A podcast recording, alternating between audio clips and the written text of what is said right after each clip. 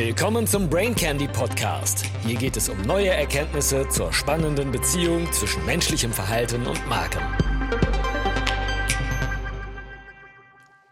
Brain Candy Nummer 69.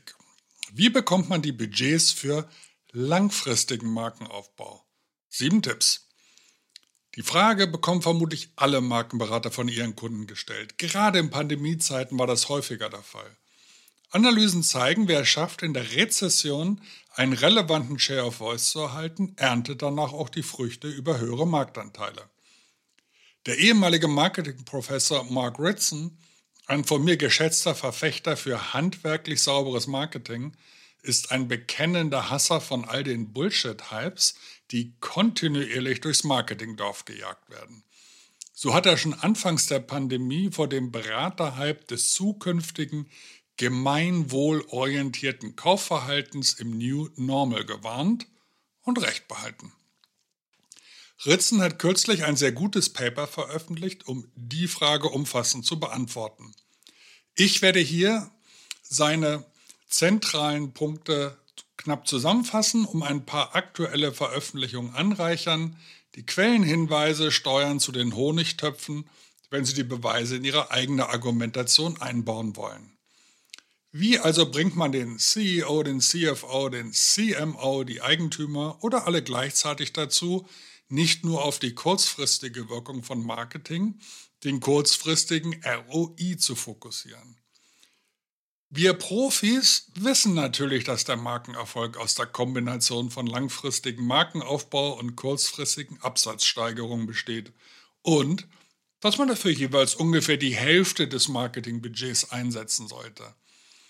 Wenn man sich immer auf die nächsten zwölf Monate fokussiert, dann wird man automatisch das meiste Geld für kurzfristige Marketingmaßnahmen ausgeben. Das verbessert das Geschäftsergebnis mit an Sicherheit grenzender Wahrscheinlichkeit. Kurzfristig. Vergleicht man aber ein dauerhaft kurzfristig denkendes Unternehmen mit einem, das seine Ausgaben gleichmäßig auf kurzfristige Aktionen und langfristige Maßnahmen verteilt, dann sieht man nach fünf Jahren zwei sehr unterschiedliche Entwicklungen.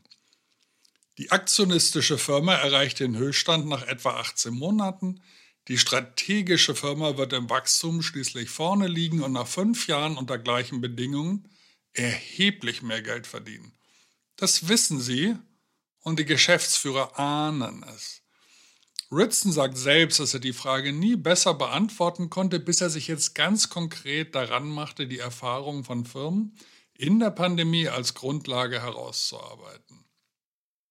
Er hat sechs CMOs befragt, also Chief Marketing Officers, die in großen Firmen arbeiten, Budgetrechte haben und über echte Marketing-Expertise verfügen, was nach seiner Erfahrung nicht so häufig vorkäme. Zudem haben diese sechs das Ausgabeverhalten der Firma verändert, nachdem sie dort an Bord gekommen sind. Zu Ritsons Freude waren sich die Experten weitgehend einig. Daraus formte Ritson eine Art Leitfaden, mit dem man Führungskräfte dazu überzeugen kann, langfristiger, markenorientierter und letztlich auch erfolgreicher zu operieren. Fangen wir an. Erstens, Sie brauchen einen Auftrag. Anders gesagt, Sie brauchen den Rückenwind des Vertrauens. Das gelingt viel leichter, wenn man neu in diese Senior-Rolle gekommen ist. Die Kollegen wissen, dass Sie die richtige Person für den Job sein müssen. In Ihren ersten 100-Tage-Bericht können Sie zeigen, dass die Marketinginvestitionen suboptimal sind und dass man dies kurzfristig ändern müsse. Wenn Sie dagegen nicht die Neue sind und die Dinge in Ordnung bringen soll, dann sind ihre Chancen für neuen, längerfristigen Markenaufbau sehr viel geringer. Man sieht im Unternehmen keine gravierenden Probleme mit dem kurzfristigen Marketingansatz, also eher natürlich mit dem Absatz und erwartet von ihnen keine grundsätzlichen Änderungen. Sie leiten nur die sprichwörtliche Bilderabteilung und sind für die hübschen Farben zuständig. Ich kann Ritzens Insight bestätigen. Ich habe ja selbst mehrfach Senior Marketing Rollen angetreten und es war am Anfang deutlich leichter, eine strategische Neuausrichtung durchzubekommen, als wenn man schon länger mit der GL gemeinsam in der Kantine gegessen hatte. Der Prophet im eigenen Haus hat eine schwache Stimme. Zweitens, nach oben managen. Aber richtig. Man muss nicht in der Top-Etage sitzen, aber man muss wissen, wie man sich dort bewegt. Ein längerfristiger Ansatz braucht die Freigabe von oben. Die meisten Senior Manager haben keine Ahnung vom Marketing und Branding-Fragen, aber eine Angst vor ihren Teams als unwissend bloßgestellt zu werden. Mit einem Hintergrund in Finanzen oder Ingenieurswesen bleibt man schnell bei Markenfragen außen vor. Also führen Sie behutsam, aber mit Autorität durch das Marketing-Dickicht. Führungskräfte hassen, hassen Überraschungen. Halten Sie sie auf dem Laufenden, suchen Sie aktiv deren Rat und erkennen Sie, wo die wirkliche Power läuft. Wer ist Teil des innersten Zirkels? Ohne deren Vertrauen in den Wert ihres langfristigen Markenaufbaus läuft nichts. Drittens, das Warum ist wirklich wichtig. Zitat, wir Marketers lassen uns so sehr von unseren kleinen, unwichtigen Marketingblase mitreißen, dass wir vergessen, dass sich die leitenden Angestellten einen Dreck drum scheren, weder um den langen noch um den kurzen Weg und auch nicht um die anderen brandaktuellen Konzepte, von denen unsere Branche besessen ist. Zitat Ende. Diese Leute lassen sich im Sitzungssaal nicht vom schicken PowerPoint und Zitaten von Lespiné überzeugen. Bevor sie im Konferenzraum aufstehen, sollten sie die drei wichtigsten Player zuvor überzeugt haben. Marketing-Experten sollten eigentlich wissen, wie Menschen ticken, aber sie verstehen oft die Führungskollegen nicht gut genug, um sie auf die eigene Seite zu bekommen. Gutes Marketing muss vermarktet werden. Letztendlich muss alles, was Sie vorschlagen, zu Umsatz, Gewinn und Wachstum beitragen. Es ist die große Ironie, dass ROI-besessenes Marketing enorme Mengen an potenziellem Geld auf dem Tisch liegen lässt. Es ist die Zeit für Fakten, um die Häuptlinge mit numerischen Angeboten zu überzeugen. Viertens, Sie brauchen alle Arten von Fallstudien. Es ist beinahe banal, aber keine ausgefeilte Argumentation hat die Storykraft wie gute Fallstudien. Sowohl von bekannten Firmen, die diese langfristige Strategie erfolgreich etabliert haben. Ein weithin bekannter Fall ist die Zäsur bei Amazon, die von einer kurzfristigen Denke auf TV und Markenbildung geschwenkt sind. Aber natürlich auch die Beispiele, bei denen Firmen sich kurzfristiger aufgestellt haben und sich dabei die Finger verbrannt haben. Es kann dabei hilfreich sein, auch das berufliche Schicksal der Verantwortlichen zu erwähnen. Meine Erfahrung, wir hatten bei O2 um die Jahrtausendwende die Markenbildung gut vorangebracht, die Marktanteile stiegen. Dann wurden die Budgets massiv zusammengestrichen weil die UMTS-Lizenzen zu teuer ersteigert worden waren. Das positive Momentum war erschreckend schnell beendet und die Verantwortlichen bekamen ziemlich schnell ihre Hüte überreicht. Ritzen weist auf die fundamentalen Arbeiten von Les Binet und Peter Field hin, die eine wichtige Fundgrube für Fallstudien und praktische Beispiele sind. Ganz aktuell gibt es auch eine Studie des Ehrenberg Bass Instituts, da steckt da Professor Byron Sharp dahinter, die Marken in Australien analysiert haben.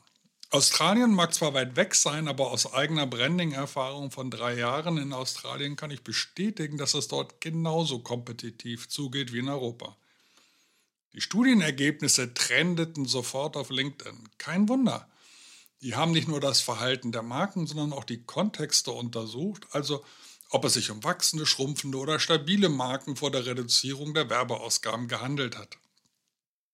Man sieht immer eine negative Wirkung des Werbeverzichts, aber man ist zumindest eine Zeit lang geschützt, wenn man groß und wachsend war.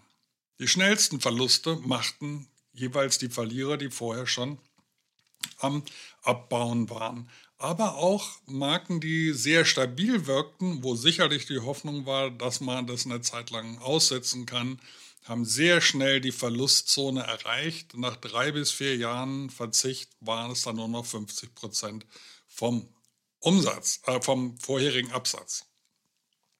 Sie kennen P&G, also Procter Gamble und äh, Coca-Cola? Ja, klar, zwei echte Markenschmieden. Aber nur einer hat es in der Pandemie richtig gemacht. P&G haben ihre Marketingausgaben gesteigert und profitiert. Coca-Cola hat mit teils esoterisch anmutenden Gründen Ausgaben gestoppt. Und den Wettbewerbern Luft zum Atmen gegeben. Wenn Sie den Zug auf die richtige Schiene gesetzt haben, ist es von besonderer Wichtigkeit, nach innen die Aktivitäten und Fortschritte im Sinne einer sich aufbauenden Fallstudie zu kommunizieren. Damit bringen Sie den Rest der Organisation dazu, sich der Reise anzuschließen. Fünftens. Branden Sie Ihr Branding zur Marke. Wieder Zitat, gute Marketingfachleute verbringen viel Zeit und decken viel nach, um einen neuen Ansatz zu entwickeln, der so einfach ist, dass er auf einer Folie zusammengefasst werden kann und in der Organisation als offensichtlich gilt. Zitat Ende. Erliegen Sie keinesfalls der Versuchung, die Komplexität des Brandings in einem 60-seitigen Frankenstein-Monster abzubilden mit etwas Byron Sharp, Scott Galloway, Jenny Romaniuk und Lesson Pete. Unbrauchbares Brandplanning ist das Resultat und der Misserfolg folgt. Denkt daran, dass es auch das beste Brandbuilding-Vorgehen bis zu vier Jahren braucht, bis man die Früchte ernten kann. Ein Jahr für die Entwicklung, ein Jahr für die Umsetzung und noch zwei Jahre für den positiven Markenimpact auf Verkäufer und Profit. Der Prozess muss einfach und offensichtlich sein, um das Team auf Kurs zu halten. Sechstens, schafft zwei Töpfe, bevor ihr anfangt zu gießen. Natürlich können langfristige Branding-Maßnahmen auch zu kurzfristigen Käufen führen und kurzfristige Aktionen die Marke aufbauen helfen. Diese Doppelzielmaßnahmen sind nach Erkenntnis von Field unweigerlich ineffektiv. Ritson mit seinen sechs Marketer betonen, dass man den langfristigen Markenaufbau nicht auf die Reihe bekommt, ohne signifikante Mittel aus dem Budget dafür bereitzustellen. Die Voraussetzung dafür ist es, dass das Budget offen auf zwei Töpfe aufgeteilt wird. Ansonsten besteht die Gefahr, dass die kurzfristige ROI-Argumentation das ganze Geld an sich reißt. Alles schon selbst erlebt. Man kann vielleicht nicht immer die notwendigen 60% Budget für den Markenaufbau frei bekommen, aber es ist immer noch besser, wenn mit 30% ein fester Betrag über Jahre für das Branding erhalten bleibt. Ansonsten befeuert man schnell die Revierkämpfe um das Budget, die auch motivierte Marketingteams lähmen. Und finally, siebtens, die Metriken sind wichtig. Wer für seine Marketinginvestition nur kurzfristige Messgrößen nutzt, wird immer die Aktivierung dem Markenaufbau bevorzugen. Es ist wichtig, über die richtigen Kennzahlen zu verfügen. Das kann eine Markenbewertung sein, oder das System von Karen Nelson Field für mentale Verfügbarkeit. Denkt bitte an Byron Sharps. Marken müssen mental und physisch in der Kaufsituation verfügbar sein. Es ist wichtiger, dass man im Kaufkontext an eine Marke denkt, als was man über die Marke weiß.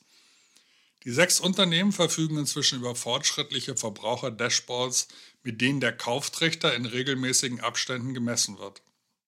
Im oberen Teil des Trichters zeigt sich, ob das Branding arbeitet und im unteren Teil, ob die Aktivierung funktioniert. Die größte Herausforderung bleibt die Zeit, die es braucht, bis man die Fortschritte der Organisation zeigen kann, lange bevor der Profit eingesammelt wird. Es geht also nicht um die Frage, warum sollte man langfristig eine Marke aufbauen, sondern wie. Also, ran an die Arbeit und viel Erfolg. Schön, dass du wieder dabei warst. Bis zum nächsten Mal.